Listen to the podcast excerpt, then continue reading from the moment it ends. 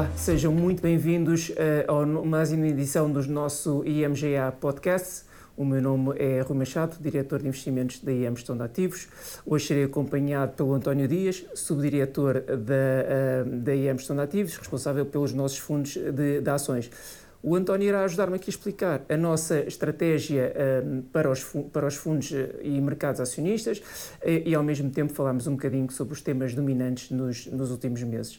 Mas começamos, como habitualmente, por uma resenha do mês anterior, agosto, em que foi um mês que eu classificaria com duas uh, partes muito distintas. Se na primeira quinzena notou-se a continuação de um apetite por risco, a segunda quinzena foi uh, claramente uh, oposta.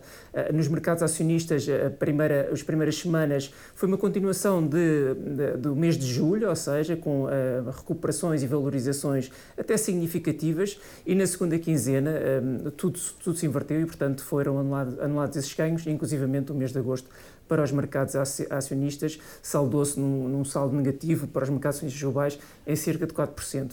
Nos mercados operacionistas, uh, o cenário não foi muito diferente, com uma exceção, uh, foi sempre um cenário mais negativo, ou seja, sempre subida da taxa de juro, embora mais uh, relevante na segunda, na segunda quinzena. Mas dizia eu, esta inversão, eu falava eu sobre esta inversão, e, e, normalmente nestas inversões não há um único fator que explica estas, estas, alterações de, estas alterações de sentimento mas parece-me claro que houve uma, uma indica, um, um, indicador muito, muito consistente e, e, muito eh, relacionado com esta alteração de sentimento que tem a ver com os indicadores da inflação e a manutenção de um cenário inflacionista eh, muito mais persistente do que se calhar alguns investidores esperavam. António, bem-vindo ao nosso IMGA Podcast, à tua primeira presença aqui no nosso, no nosso podcast. Uh, eu começo precisamente por aí, tem sido o tema dominante uh, nos últimos meses, tem sido, se calhar, o indicador que mais preocupações tem levantado aos investidores. Uh, sendo tu responsável pelos fundos de ações, eu pergunto como é que este cenário de inflação persistente tem afetado as ações, nomeadamente a nível setorial e, e, geográfico? Eh, tem sido o fator preponderante no mercado acionista este ano e generalizado a nível mundial e claramente tem um, um, impacto bastante forte a nível da performance setorial, penalizando fortemente setores onde as valorizações estavam mais onerosas, setores de cariz tecnológico e alguns de cariz cíclico. Hum, energia, que também aqui, preços potenciados pelo conflito a decorrer na Ucrânia, tem sido o setor que tem melhor performado a nível global, uh, beneficiando uh, pela escalada do preço da energia. E eh, associado a isso, eu diria que é inevitável falarmos um bocadinho dos bancos centrais e das medidas que têm implementado para tentar controlar essa, essa inflação, portanto, com políticas monetárias mais, mais restritivas. Inclusivamente, eh, Jerome Powell, o presidente da Reserva Federal norte-americana, dizia há cerca de duas semanas que, eh, ou alertava os investidores para a possibilidade de mais dores, e a expressão foi essa, nos, próximos, nos próximos tempos. Achas que esse é o cenário mais plausível ou, pelo contrário, eh, de alguma forma, o principal impacto desta subida de taxa de juros já, se fez sentir nos mercados acionistas? Uma parte da, subida de taxas de juros já se fez sentir no mercado acionista, nomeadamente na, na compressão de múltiplos eh, de valorização eh, das ações. Mas concordo, porventura, com o Presidente Powell da Fed que, porventura, o mercado sentirá mais dores porque o percurso de subida de taxas de juro não acabou e de, as subidas de taxas de juros demoram algum tempo a refletirem-se na economia. E essa parte ainda não está devidamente acautelada, na nossa opinião, no mercado. Portanto, achas que na prática um, o sentimento dos investidores sobre a evolução da taxa de juros vai con continuar a condicionar esta evolução, pelo menos mais curto prazo, nos mercados acionistas. Sem dúvida. Basicamente. Okay. Um, queria fazer uma pergunta e mudando um bocadinho de tema, olhando mais para as empresas, mais para a parte, parte micro um, e a época de divulgação de resultados. Julho e, e pelo menos o início de agosto foi um dos pilares para a recuperação do mercado, até porque os investidores pareceu-me que uh, reviram muito em baixas expectativas e, portanto, havia um cenário, ou expectativas de um cenário, poder ser mais negativo nessa, nessa, divulgação, nessa divulgação de resultados. Parece-me a mim que os resultados não foram tão maus quanto esperava, portanto, acima dessas expectativas, uh, e achas que esse otimismo resultou precisamente da revisão em baixa ou já é algo mais do que isso? Uh, as, as, estimativas está, tinham sido cortadas bastante, mas não houve uh, generalizado resultados por parte das empresas maus ou guidance. Inclusive, em alguns setores, nomeadamente dos de cariz ciclo, foi divulgado por empresas que uh, não estão a antever uma recessão a curto prazo, o que deu algum alento ao mercado por, uh, por esse facto em si. Uh, houve alguns desapontamentos uh, individuais, mas no cômputo geral, as expectativas divulgadas pelas empresas para o, os próximos trimestres foi, no cômputo geral, relativamente positivo.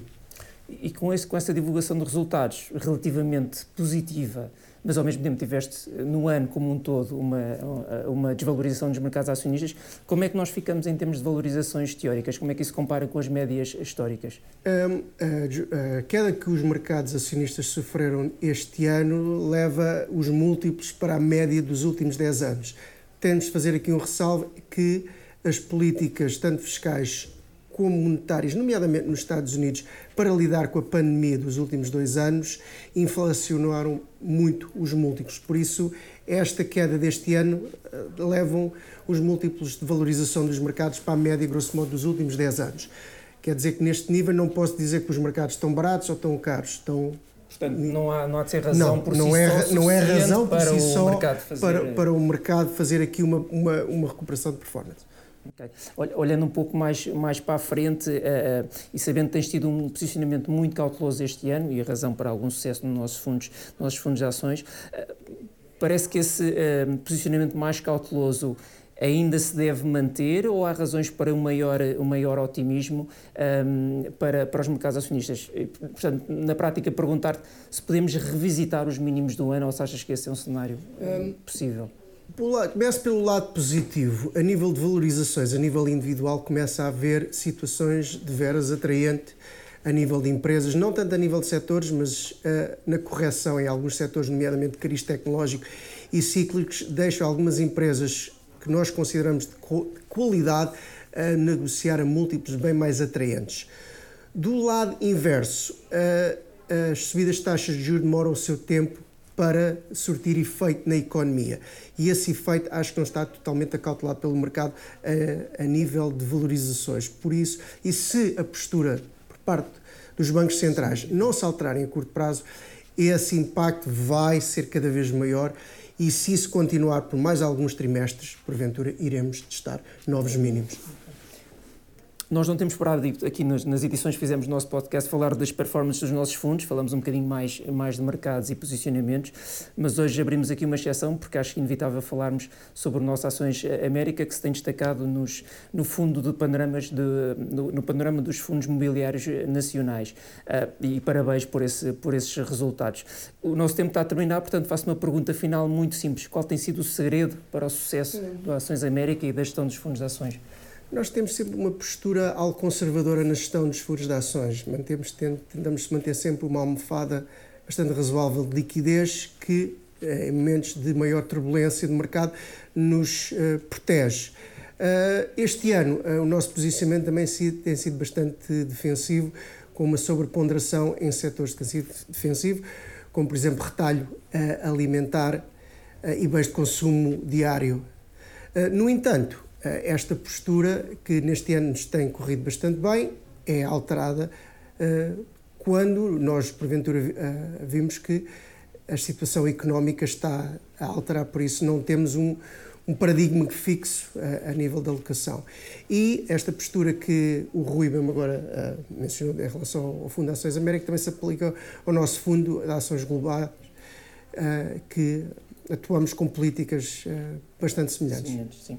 Muito obrigado, António. Resta-me também agradecer a todos os que nos acompanharam e se estiverem interessados em conhecer mais, subscrevam as nossas redes sociais e aproveitem também para deixar as vossas sugestões em arroba ativos. Obrigado e até breve.